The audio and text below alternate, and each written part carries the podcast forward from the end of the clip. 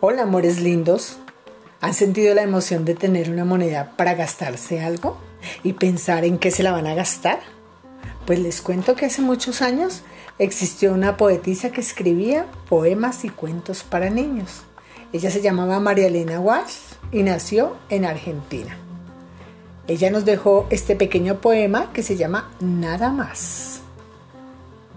Con esta moneda me voy a comprar un ramo de cielo y un metro de mar, un pico de estrellas, un sol de verdad, un kilo de viento y nada más.